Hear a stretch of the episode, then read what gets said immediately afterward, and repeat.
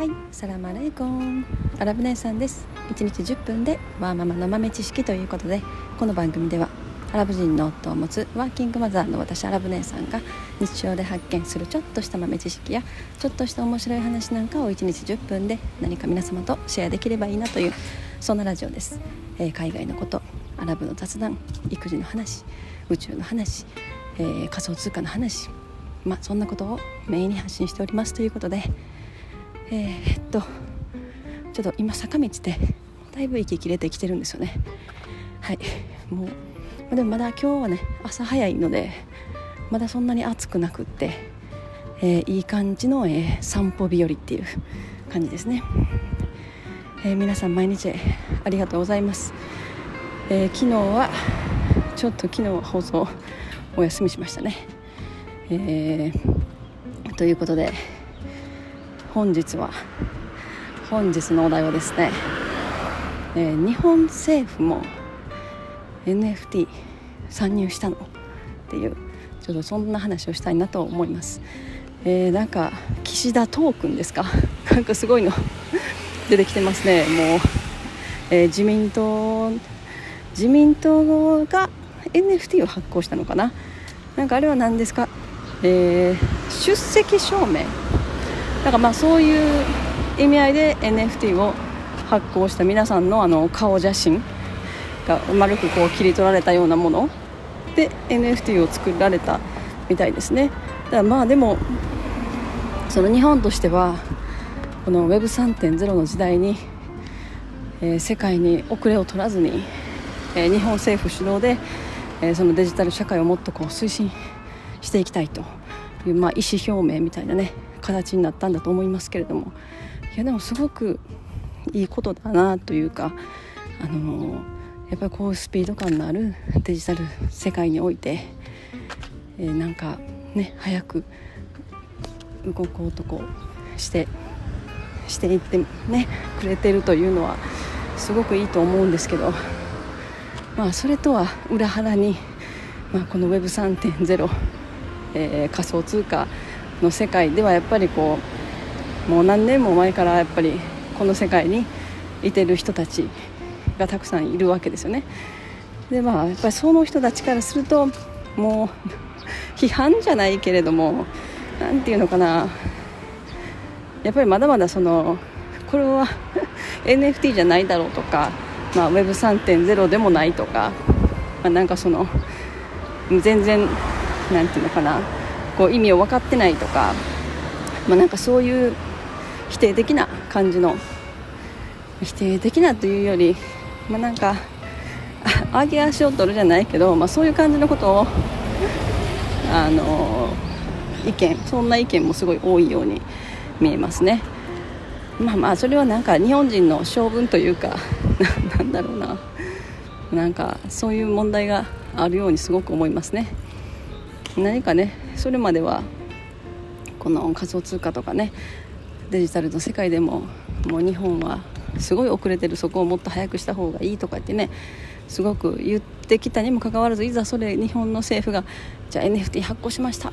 私たちも頑張りますみたいな意思表明すると今度は逆にそれ全然なってないみたいなそんなものはもっとちゃんと勉強してからした方がいいんじゃないかみたいな、まあ、そういうことを言い始めるという、まあ、日本人ですね、まあ、でも私はすごくいい方向に行ってると思うしうんなんか何ですか6月から、えー、メタバースメタバースの中でのなんかあの街頭演説をメタバースの中でやってみるみたいなねことも考えられてるみたいでいやなんかすごいいいいいなと思ったんですけどね。やっぱそそこまでねやっぱりその業界に詳しいもう奥の奥の真相まで知ってる知ってて、まあ、やってるその人が自民党の中にいないとしてもでもこれから少しずつ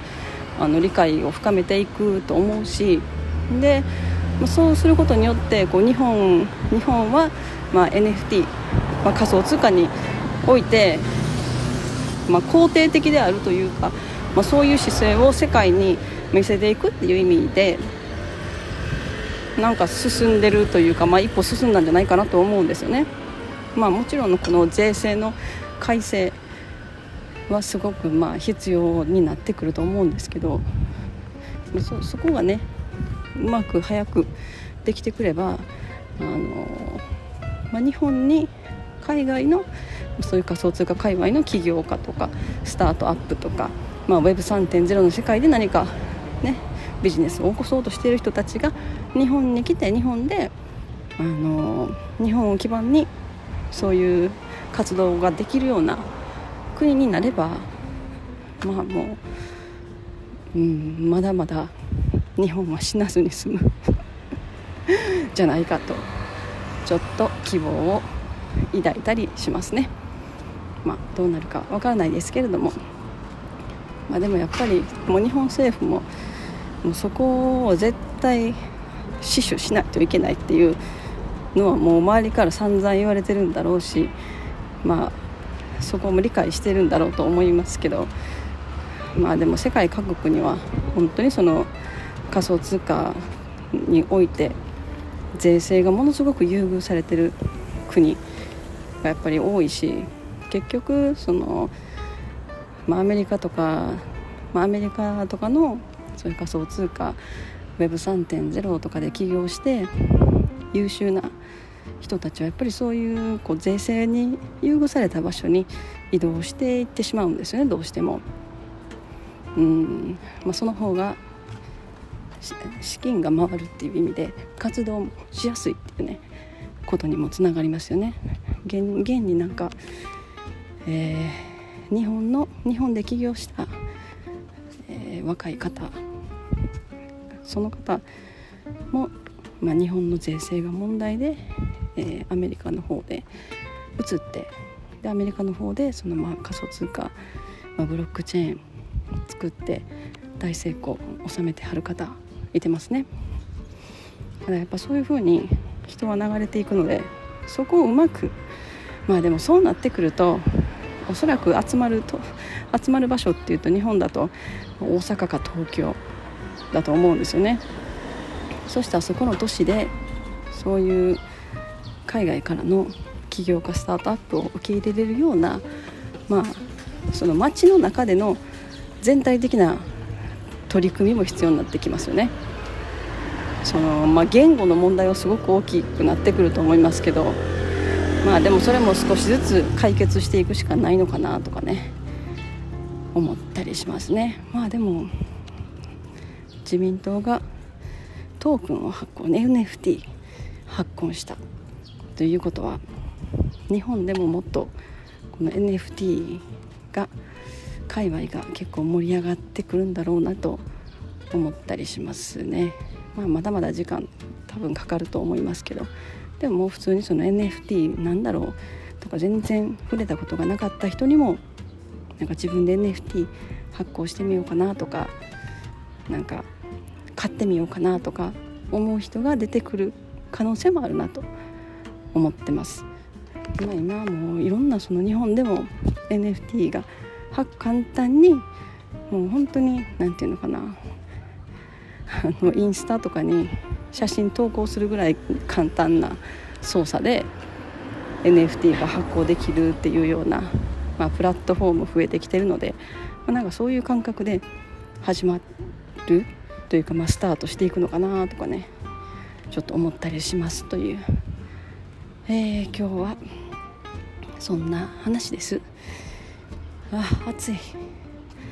もう夏夏ですね。なんかうちの次女があの屋久島に行きたいって言うんですね。屋久島に行きたい屋久島に行きたいって言って言うんですよね。なんか屋久島。屋久島は私も何歳小学校低学年の時に行ったことがあるんですけどもう全然なんかうちの、えー、親の田舎おうちのおばあちゃんかな？おばあちゃんのおばあさんの田舎。おばあさんのお母さんになるのかな？田舎が屋久島なのでなんかそこに昔行った記憶があって。でもその時はなんか悲惨な思い出しかないんですよね。あの五右衛門風呂っていう土管に入るお風呂がお庭にあってなんかすごいショック 子供が子供ながらにすごくショックを受けたなんか記憶があるんですよね。でなんかうちの次女が「屋久島に行きたい」「屋久島どこで聞いたんかな?」と思って、まあ、でも屋久島今どんな感じなのかななんかものすごい綺麗なリゾートとか今たくさん多分出てきてますよね屋久島。結構前からあんのかな。なんかそんな感じがしてますけれども、えー、皆さんいかがお過ごしでしょうか毎日。もう本当に毎日毎日日々過ぎ過ぎていくのがね早いですけれども、まあ、あの体調だけには気をつけて過ごしていただけたらと思います、えー、今日はこの辺にしたいと思います。はい、えー、本日も皆様のちょっとした豆知識増えておりますでしょうか本日も最後までお聴きいただきありがとうございました。それでは皆様インシャラ人生はなるようになるしなんとかなるということで今日も一日楽しくお過ごしください。それではマッサラーマン